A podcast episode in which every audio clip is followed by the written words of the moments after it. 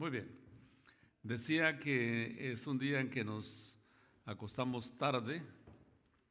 A ver, ¿cuántos se acostaron a la una de la mañana? Muy bien, hay varios, a las dos de la mañana. Wow, a las tres de la mañana, ni vergüenza les da. Imagínense, a las cuatro. No, eso ya es exagerado.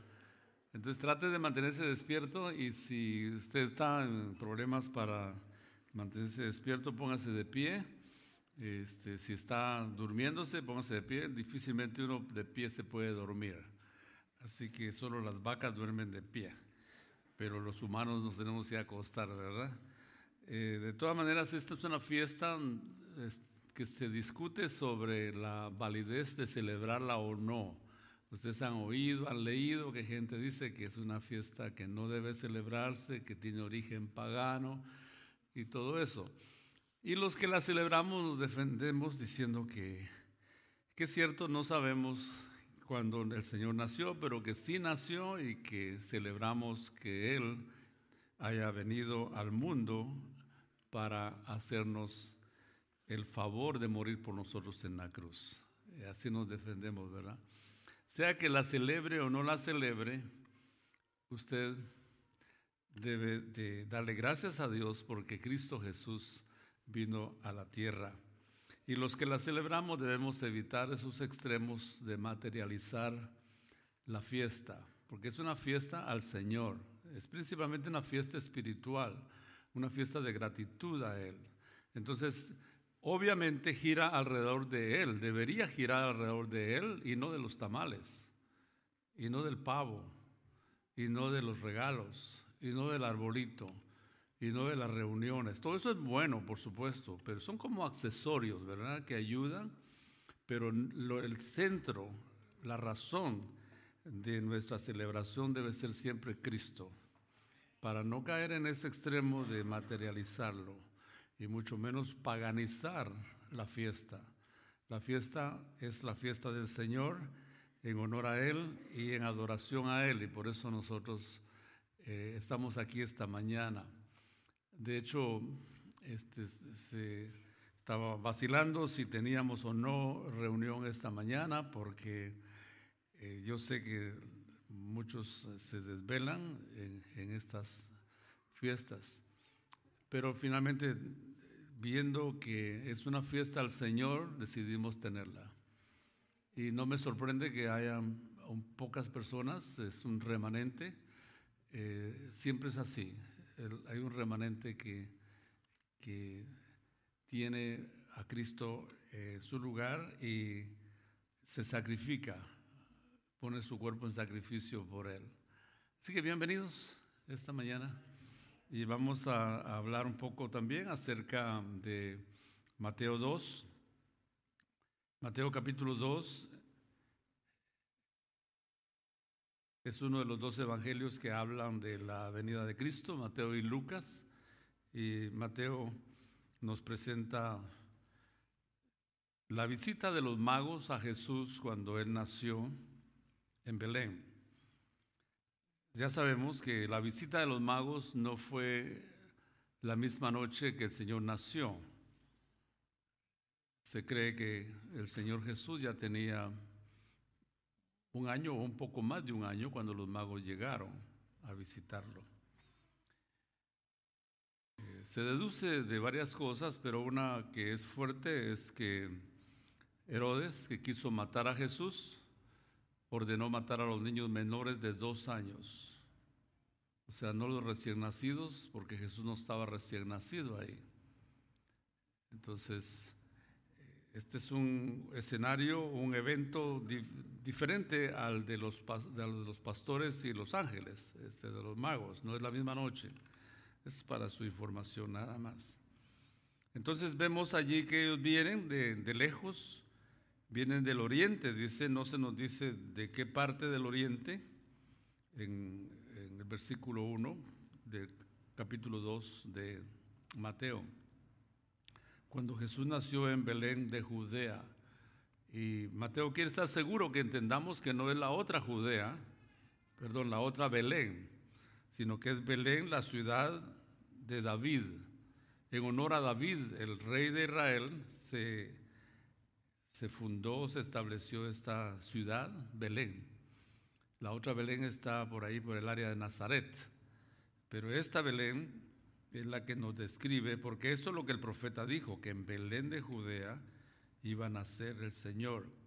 Entonces, cuando Jesús nació en Belén de Judea, en días del rey Herodes, hemos hablado suficiente de Herodes y no vamos a molestarlo más, que se quede ahí donde está en su tumba. Pero Herodes era uno de esos reyes malosos, de esos reyes que consiguen su puesto comprándolo y que lo mantienen en base a sacrificar a otras personas, la vida de otras personas. Se dice en la historia que Herodes mandó matar tres de sus hijos porque eran rivales. O sea que ellos estaban como queriendo el puesto de su papá y él los mandó matar. Y era uno de esos tipos, como ya hemos dicho, paranoicos, es decir, que tienen, se imaginan cosas que realmente no están pasando en el mundo real, pero él se imaginaba, los paranoicos así son se imaginan cosas y se imaginan que los andan persiguiendo, se imaginan que alguien, si está hablando con otro por allá, está hablando de mí. Ese es un paranoico. Esos dos están hablando de mí. Así que si alguien dice, le llega a reclamar, ¿qué estaban hablando ustedes de mí? Pues huya, escápese, porque este tipo es paranoico y es capaz de cualquier cosa. Las personas son desórdenes mentales son disfunciones mentales que pueden ser tratadas, pero la mayoría de personas no, no las tratan. Entonces este era Herodes, con un perfil psicológico bastante perturbado. Mató a su esposa también, una de las diez que él tuvo. Imagínense, ¿quién quiere tener diez esposas? Ahí sí que no, con una basta. Y no es que nos vaya tan mal, pero es que queremos amar a una sola, no a diez. Imagínense amar a diez, diez esposas distribuyéndoles a cada una un poquito. Solo para Navidad darle tamales a diez esposas, olvídese. No, por supuesto que no. Pero este era Herodes. Herodes. Un día él sospechaba que la autoridad de los judíos, que se llamaba Sanedrín, esta autoridad de los judíos era una autoridad eh, no solo espiritual, sino también en asuntos legales, el Sanedrín, del cual era parte Nicodemo y también lo era Pablo, y otros importantes personajes. No cualquiera era un miembro del Sanedrín, eran 70 los líderes de la autoridad del Sanedrín. Y se le ocurrió a Herodes que ellos estaban tramando acabar con él. Entonces mandó matar 45 de ellos, así como lo ve, 45 líderes judíos en un solo día mandó matar los Herodes porque él sospechaba que ellos estaban tramando destronarlo. De hecho, Herodes era un rey ah, que estaba usurpando las funciones porque Herodes no era judío, era, como ya dijimos, un hombre de Edom y esos eh, edomitas eran descendientes de Esaú. Y Esaú era un hombre fiero, un hombre sanguinario, un hombre violento, un hombre de pocas palabras y de mucha violencia, de mucha acción, que resolvía las cosas no por el diálogo, sino por la violencia. Y así de esos descendientes era Herodes. Entonces Herodes resolvía las cosas con violencia con, persecución, con muerte, con aniquilación. Hay que acabar con los enemigos. Y la gente no lo quería, porque era amigo de los romanos, pero enemigo de los judíos. Y entonces él dispuso en sus últimos años, porque gobernó como 40 años, Herodes. En sus últimos años dispuso que como nadie lo iba a llorar cuando él muriera, porque ya, se sabe, ¿verdad? Que, hay, hay, esposos que las esposas no los van a llorar. Así que pórtate bien, hermano esposo, en estos días que te quedan, porque si no, no va a haber lágrimas de tu esposa. Ya se pusieron nerviosos algunos, ¿verdad? Están ya como haciendo un chequeo de sus antecedentes penales, ¿verdad? Pues este Herodes era uno de esos que, que sabía, no me van a llorar. Entonces dijo, el día que yo muera, dejó, y recuerden que los reyes tenían facultad de matar, o sea, tenían autoridad, la vida y la muerte de sus, de sus ciudadanos del pueblo estaba en manos de los reyes en ese tiempo. Herodes mandó entonces, dio un decreto y dijo, cuando yo me muera, el mismo día, quiero que maten 300 personas de los judíos para que haya llanto por todas partes y estén llorando, aunque no sea por mí, pero que estén llorando. Sí, este hombre estaba trastornado. Ahora estamos hablando de él porque todos los cuadros, los cuadros ah, que se pintan, se les pone negro al fondo para que resalte. Entonces estamos hablando ahora de Herodes para que resalte los otros colores que son colores agradables, como es la visita de los reyes magos en ese contexto de el rey Herodes. Muy bien, vamos a pasar entonces a hablar un poco de ellos y vamos a, ya, asumiendo que ustedes ya han leído la historia de Mateo 2, la historia de la visita de los magos que vinieron del oriente. ¿Cuántos han leído esta historia? Muy bien. Entonces los que no han, han leído, ¿qué han estado leyendo? Hay que leer el relato, el relato bíblico, es muy interesante. Okay, estos vinieron del oriente, del oriente mínimo 500 millas, Babilonia, mínimo. Pero también estaba la parte, la otra de Irán, se, piensa que podrían ser que vinieron de Babilonia, 500 millas, y de Irán, todavía un poco más lejos. Vinieron de larga distancia. Y la Biblia no dice que vinieron tres. Y la Biblia no dice que se llamaban Gaspar, Melchor y Baltasar, que recientemente ya les han cambiado nombre, ¿verdad? Creo que les dicen Gastar comprar y malgastar. ¿Están aquí? No me, no me, sorprende si algunos están dormidos. Eso es parte de... Pero si usted ve a alguien dormido, por favor, acérquese y, y despiértelo. Y si usted, ah, si yo le pido que lo despierte, por favor, no vaya a contestar como contestó un hermano que había alguien dormido por allá y le dice el pastor, hermano, por favor despierte a su vecino. Y dice, despiértelo usted, dijo, usted lo durmió. Así que espero no dormirlos a ustedes esta mañana, o esta, sí, esta mañana todavía. Pero vamos a hablar un poco acerca de la visita de los magos. Y vamos a concentrarnos en nada más en los versículos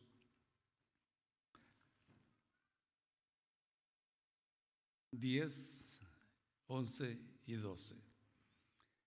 Mateo 2, 10, 11 y 12. Y al ver la estrella, los, los magos, los hombres sabios, se regocijaron con muy grande gozo. Versículo 12, 11. Y al entrar en la casa, vieron al niño con su madre María.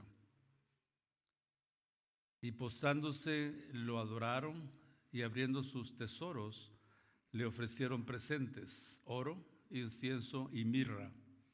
Pero siendo avisados por revelación en sueños que no volviesen a Herodes, regresaron a su tierra por otro camino. Aprendamos un poco, eh, iba a decirles que en su boletín está, pero no tenemos boletines esta mañana. Eh, pero hay varias lecciones que podemos aprender. Una de las cosas que aprendemos es que ellos buscaron a Jesús con un propósito. Versículo 2 lo dice. Cuando llegaron hicieron una pregunta. ¿Dónde está el rey de los judíos que ha nacido? Porque su estrella hemos visto en el oriente y venimos a qué? Adorarle. Es una lección grande para nosotros. ¿Con qué propósito buscamos nosotros al Señor? Pregúntese, ¿con qué propósito buscamos nosotros al Señor?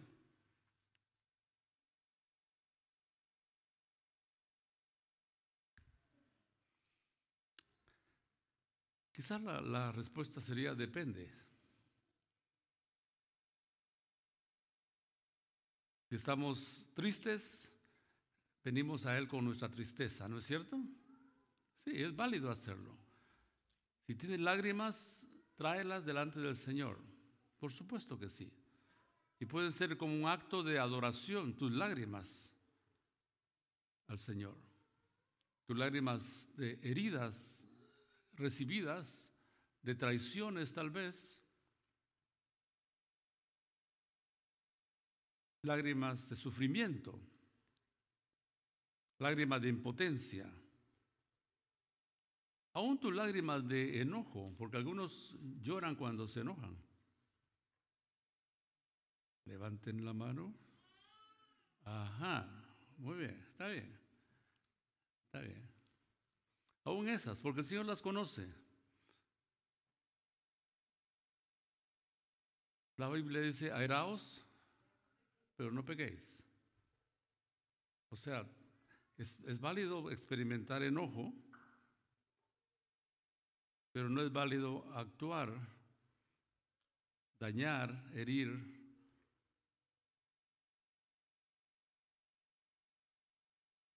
por el enojo que tenemos. Aquí están los magos trayendo al Señor adoración. Es interesante, hermanos, que, nosotros nos, nos, hagamos este día una, una, este, un propósito, que le traigamos al Señor todo, todo lo que nos pase en la vida. Todo. A veces pensamos, no quiero molestar al Señor con esto, porque es tan demasiado pequeño, yo lo resuelvo. Déjame decirte que para Dios no hay nada pequeño ni nada grande que no merezca ser recibido por Él.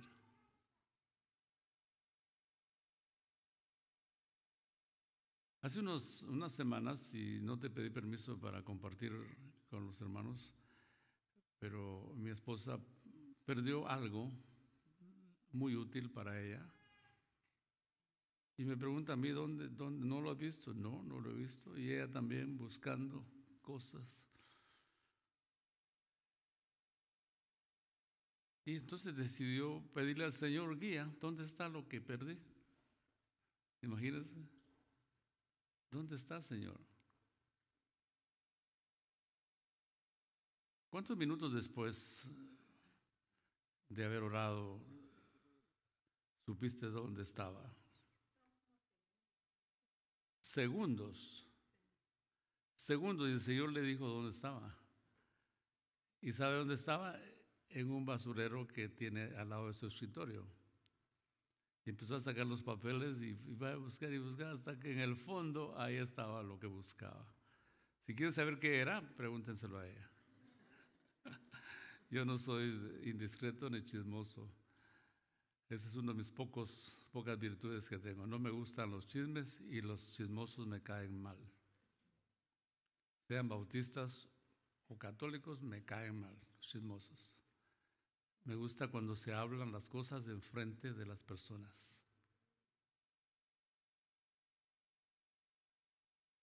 Y los dormidos están moviendo la cabeza, pero yo sé que están, están cabeceando. Pero está bien. Bueno, estamos aprendiendo de los magos. Ellos llegaron a Cristo con un propósito. Tu propósito puede variar de tiempo a tiempo de ocasión a ocasión, pero no hay cosa más muy pequeña ni muy grande que no merezca traerla delante del Señor. Incluso tus pecados, mis pecados, deben ser traídos al Señor y reconocidos al Señor.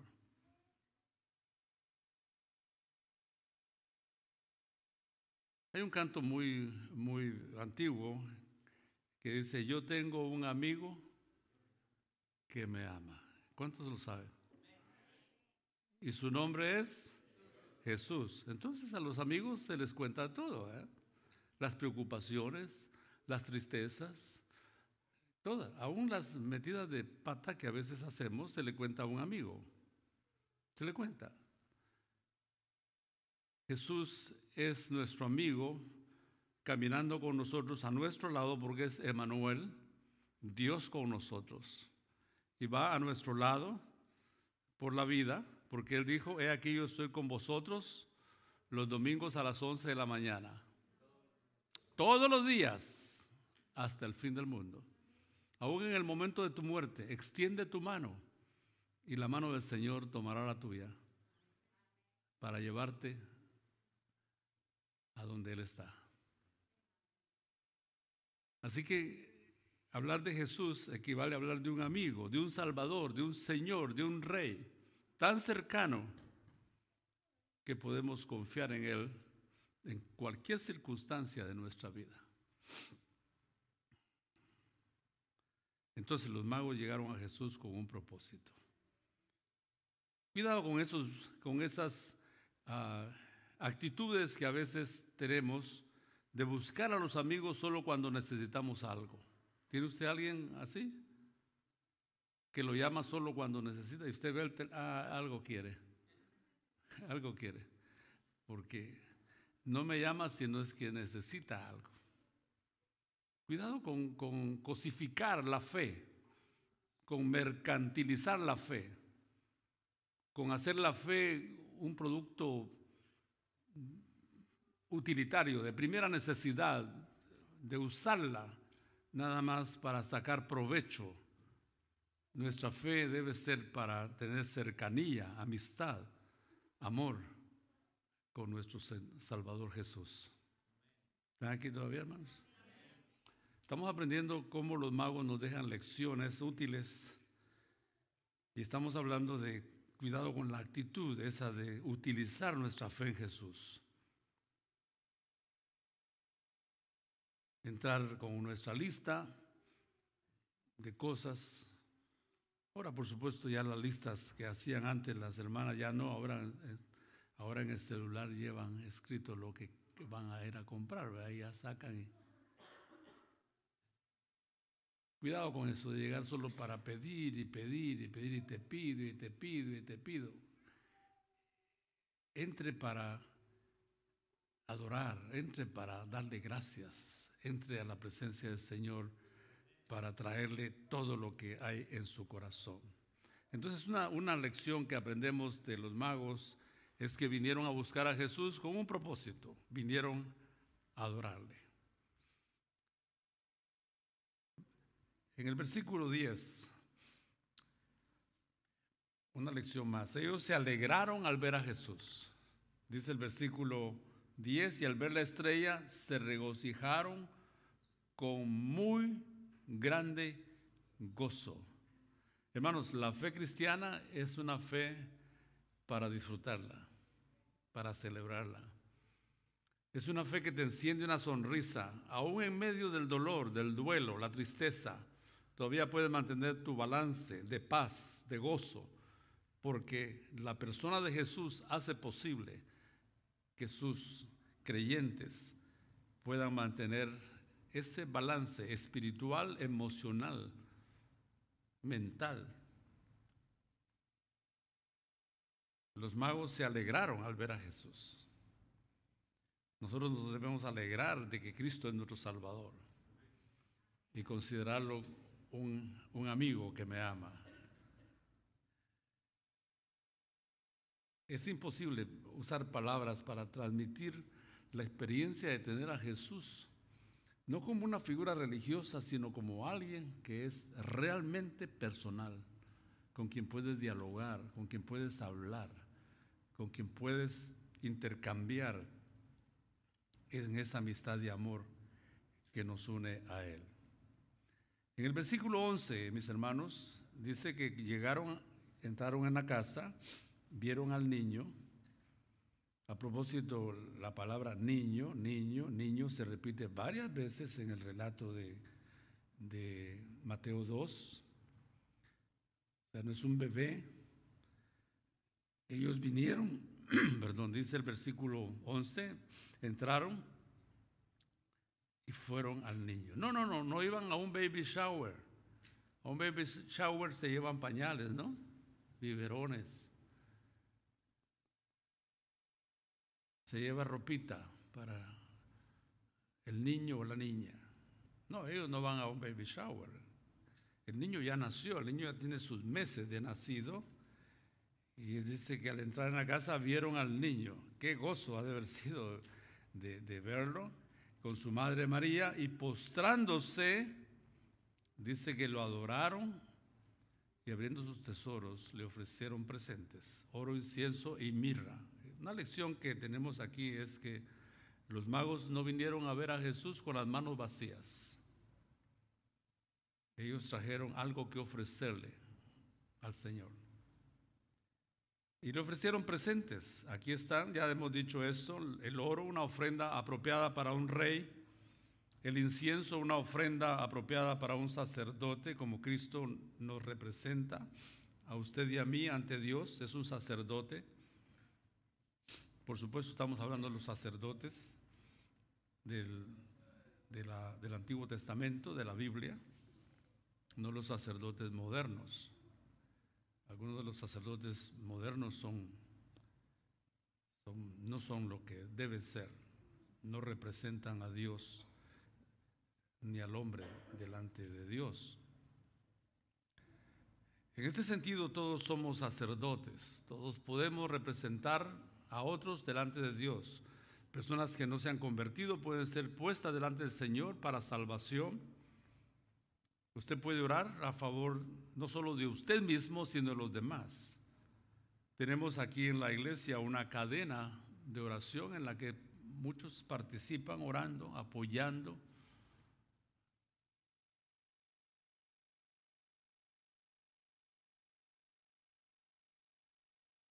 Varios años atrás, personas se acercaban a mí y me pedían oración. Pastor, ore por mí porque a usted sí lo oye el Señor.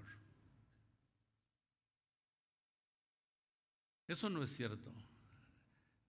Eso no es cierto. El camino a Cristo está disponible para usted y para usted, para usted y para mí. Cualquiera. Cualquiera.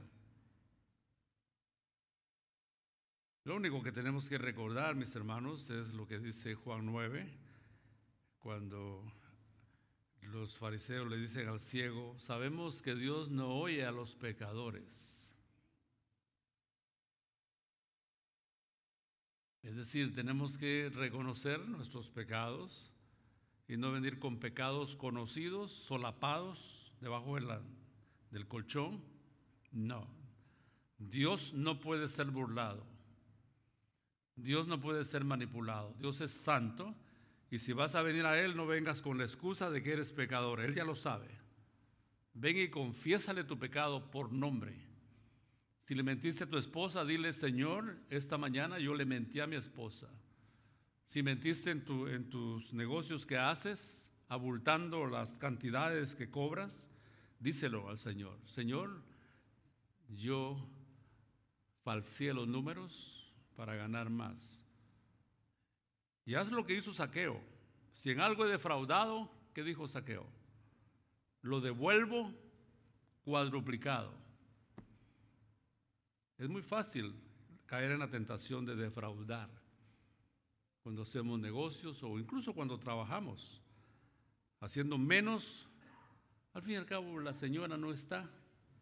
Hoy solo sacudo por aquí y por allá. Como no están, vienen hasta hasta la primera semana de enero, entonces ya, y te llevas el cheque grandote con un trabajo chiquito.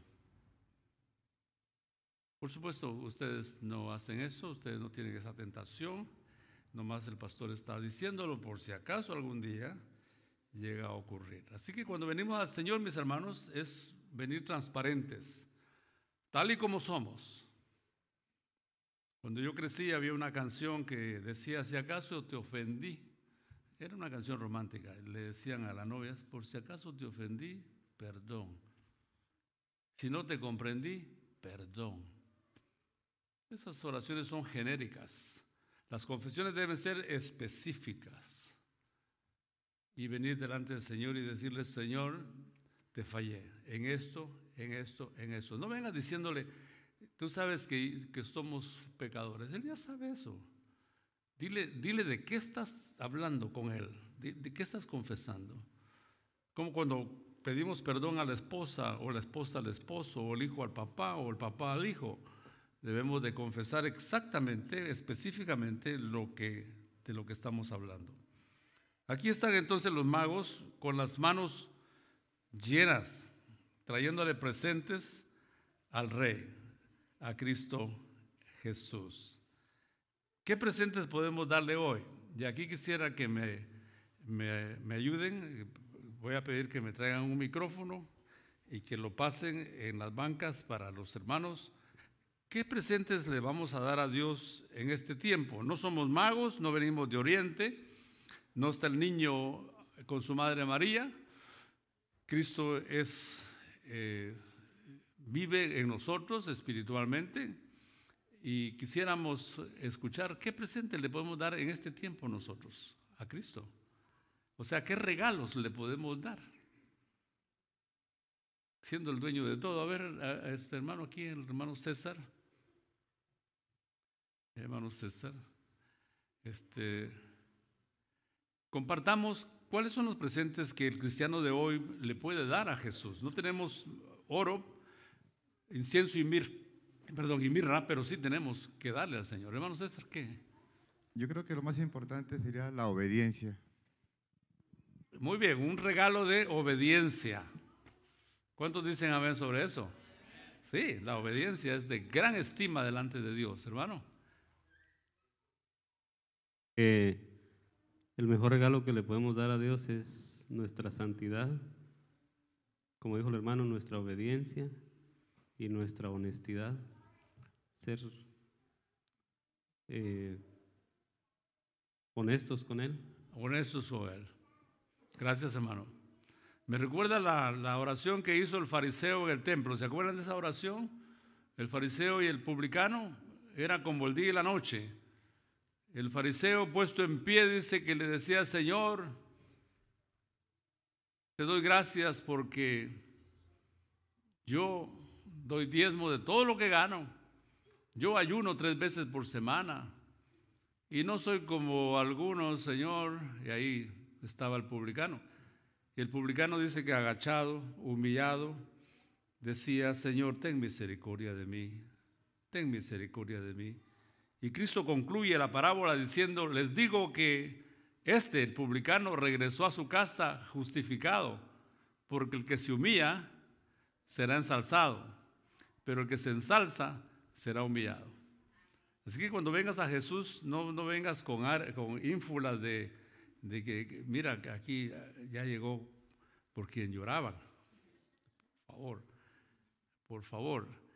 Él te conoce y Él te ama como eres no vas a, bajar de categoría, sigues siendo hijo de Dios cuando vienes y reconoces delante de Dios con transparencia y honestidad, como ya se mencionó.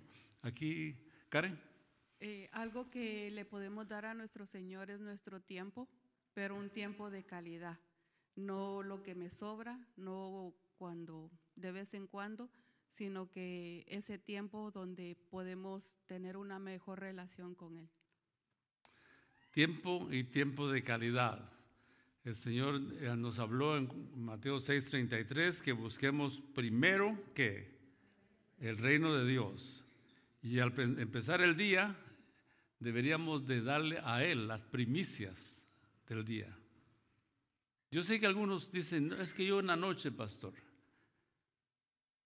quisiera tener cámaras para verte cuando la Biblia está abierta en tu barriga estás durmiendo ya. Porque en la noche estamos cansados. La mente está cansada también. Además, no necesitas orar para dormir. ¿Por qué? Porque cuando dormimos todos somos ángeles. ¿Cierto o no? ¿Qué podemos... ¿Acaso hacemos daño dormidos? No, ahí estamos durmiendo. Necesitamos la oración para vivir, para manejar en ese tráfico para lidiar con personas difíciles, la oración. Así que es que yo, pastor, yo, yo soy como los tecolotes, yo de noche. Pues mejor sé como una lechuza, pues. No, yo soy como un gallo, dijo otro, yo en las mañanas. Ni gallo ni tecolote. El ejemplo de Jesús. Marcos 1.35. Dice la palabra del Señor que él levantándose de mañana, siendo aún muy oscuro, se iba a un lugar desierto y ahí oraba. Así que es mejor darle al Señor tiempo de calidad. Muy bien, ¿alguien más que, quiera el micrófono para compartir? Puede compartir lo que le debemos dar al Señor. Sí, ¿dónde más? Levante su manita, por favor, para que se... Sí, hermano aquí, por favor, eh, hermano Ezequiel, pásele a mi hermano este, estamos haciendo algo diferente, pero porque estamos en confianza y en familia, hermanos. Así que, díganos. Algo muy, muy, muy, muy importante en la vida de los cristianos es que lo que tenemos que ofrecerle a Dios es nuestra humildad. Amén. Exactamente. Hermano Jaime, ¿verdad? Javier, hermano Javier y su esposa Sheni, padre de Jimaí. A ver, ¿qué nos vas a decir? Yo alabo a Dios porque Dios mira la anti todo porque yo hice un trabajo por él.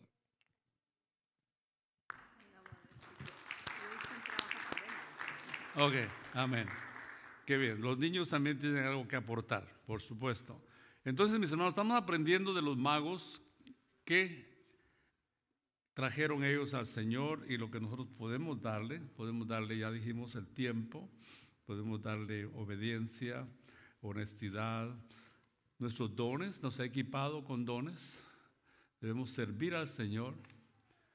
Los que limpian el templo, están limpiándolo con una actitud de adoración para el Señor. Aún limpiando los baños se puede adorar al Señor. Haciendo cosas rutinarias, materiales, se puede adorar al Señor cuando se hace para Él. Porque Él dice en su palabra que si comemos o bebemos o hacemos cualquier otra cosa, que lo hagamos para la gloria de Dios.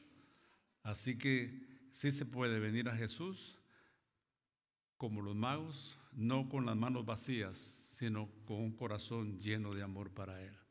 Muy bien, algo más que podemos ver aquí en el versículo 11, dice que ellos adoraron a Jesús con reverencia, porque el versículo 11 dice que postrándose, postrándose es una actitud física, de postrarse, de arrodillarse, de poner sus manos encima del piso. Se va a decir tal vez, pero también se puede hacer de pie. Sí, no hay una postura que garantice que estás en, adoración. Ya les he contado lo del niño de esos de voluntad firme, por no decir niños rebeldes o tercos un niño de voluntad firme se dice hoy, ¿verdad? En este tiempo. Que la mamá le decía, siéntate, Juanito. Y dijo, no, no quiero sentarme, siéntate, te digo. No. Y entonces la mamá dijo, siéntate o te siento. Y como Juanito no se sentó, entonces la mamá lo agarró de sus hombros y lo sentó. Que te sientes, te digo.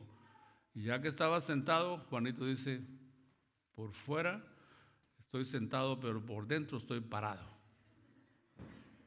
Hay cristianos que, que, se ve que están arrodillados, pero están más parados que, que saber qué. Así que la postura física no necesariamente representa humillación ni adoración. Pero cuando van las dos cosas juntas, cuando te postras y tu corazón también se postra delante de Dios, entonces es de gran estima tu gesto de adoración al Señor con reverencia. Y hablando eh, de esto aquí, hermanos, eh, también voy a abrirlo un poquito más para que pasen el micrófono, para que hablemos un poquito sobre la reverencia en la adoración pública, es decir, en los servicios públicos. ¿Cómo sabemos que un servicio público o cómo podemos contribuir para que un servicio público sea caracterizado por la reverencia. ¿Qué son las cosas que debemos de cuidar cuando nos reunimos públicamente para adorar al Rey?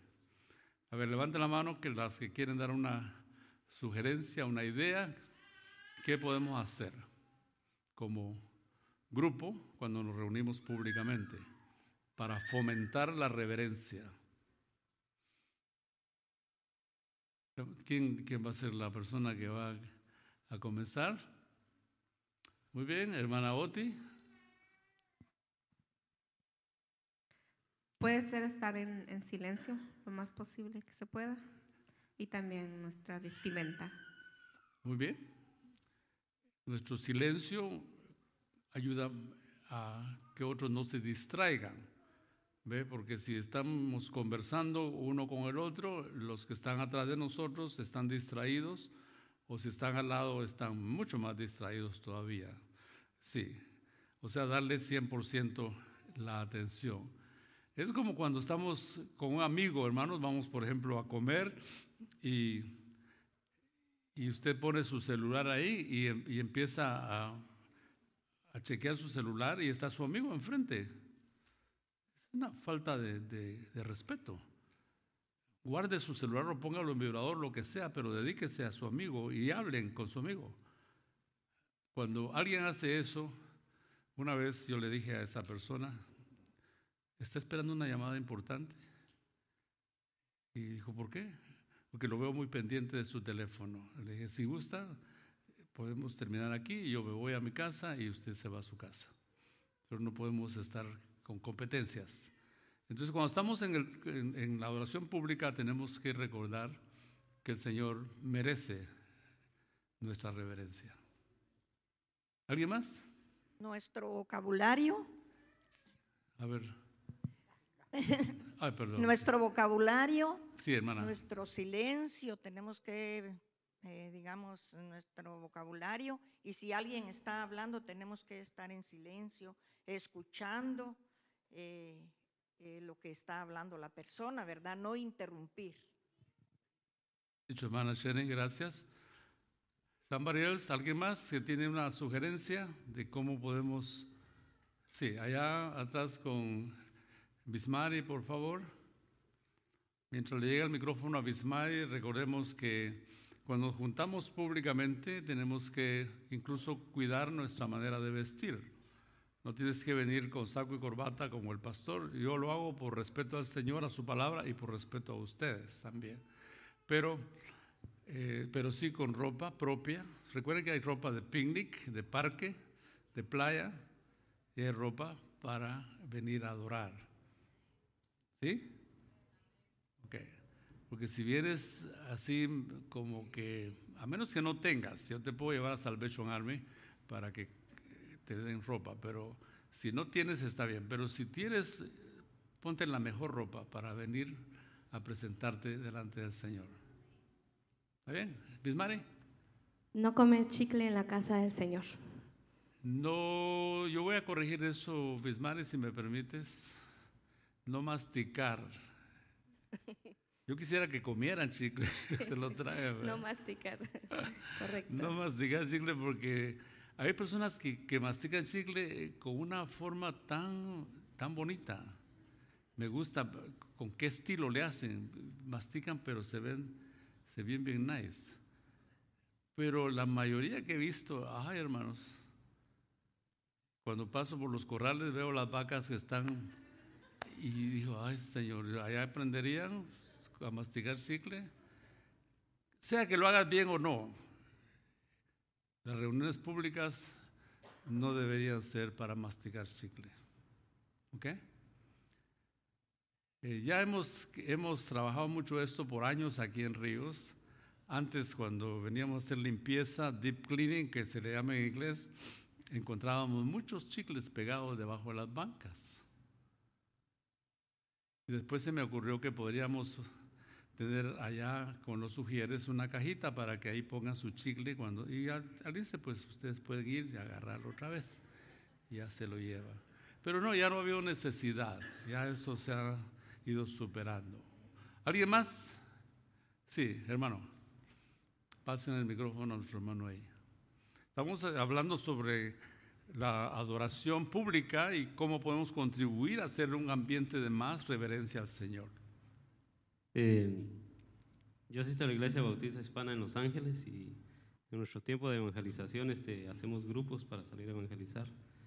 Y siempre hemos enfatizado que para salir a evangelizar debemos de tener sabiduría, entendimiento, conocimiento y pues sabemos hermanos que pues a veces no escuchamos al pastor y en cierta ocasión este, estaban tres hermanos evangelizando a una persona y pues la persona estaba a punto de aceptar, ¿verdad? Porque el Espíritu Santo ya había convencido a esta persona, tan de repente viene una paloma y pasó y hizo sus necesidades, ¿verdad? Y le cayó en la cabeza al que estaba evangelizando.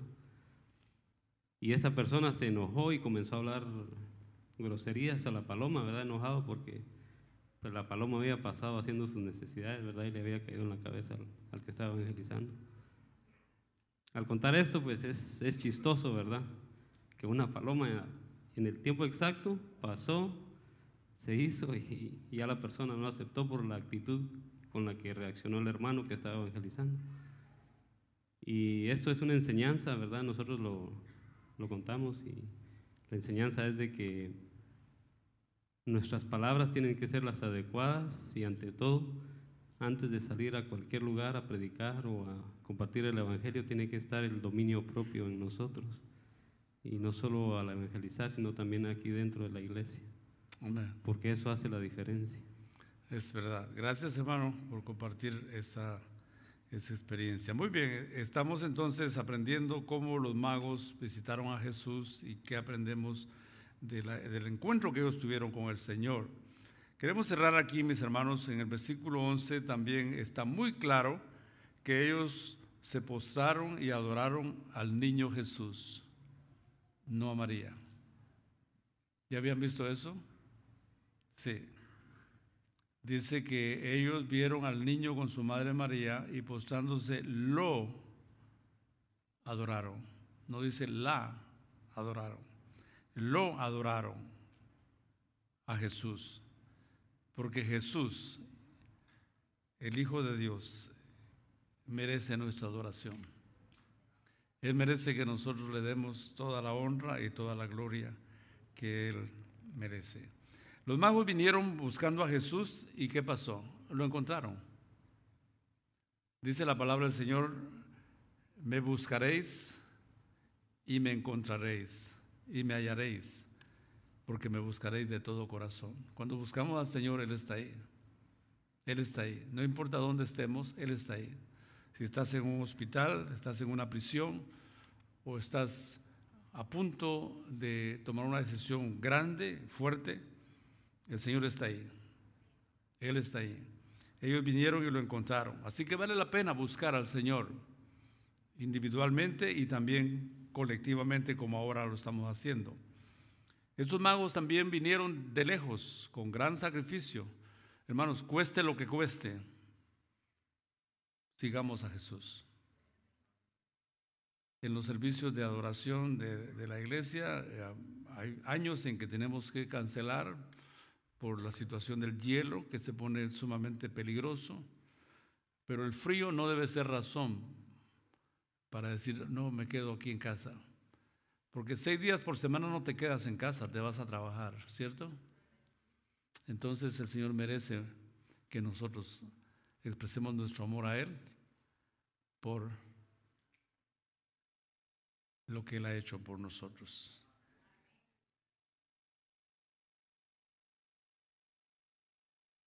Que Dios bendiga su palabra. Vamos a orar. Amado Señor, muchas gracias porque esta historia nos deja grandes lecciones que aprender y nosotros hoy las hemos visto. Permite, Padre, que no vayamos con el mundo materializando esta bonita fiesta donde celebramos la venida de tu Hijo Cristo, que no paguen, paganicemos la fiesta, sino que la hagamos una fiesta de carácter espiritual, con gratitud, con adoración a ti. Y que todo lo demás que tenemos como bendiciones sean accesorios, pero no lo principal.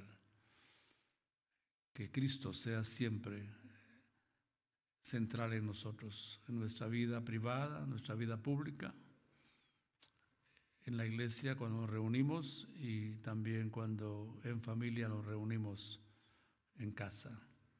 Gracias por tus hijos, tus hijas reunidos esta mañana aquí. Nosotros hemos disfrutado este tiempo en tu presencia y sabemos que tú has recibido la honra y la gloria, porque solo tú te la mereces. Te damos gracias por tu palabra en el nombre de Cristo Jesús.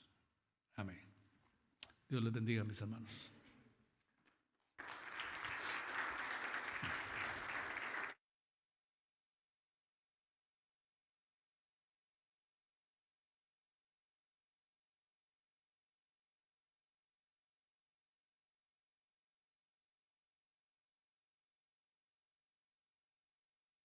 Amén. Hermanos, quienes se han gozado con la palabra del Señor esta mañana.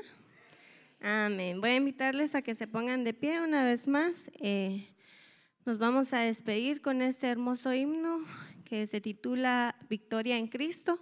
¿Y cuántos hemos salido victoriosos por el nacimiento de Jesús que hoy celebramos? Amén. Gloria a Dios. Ayúdenos a entonar este himno y luego nos vamos a ir a casa.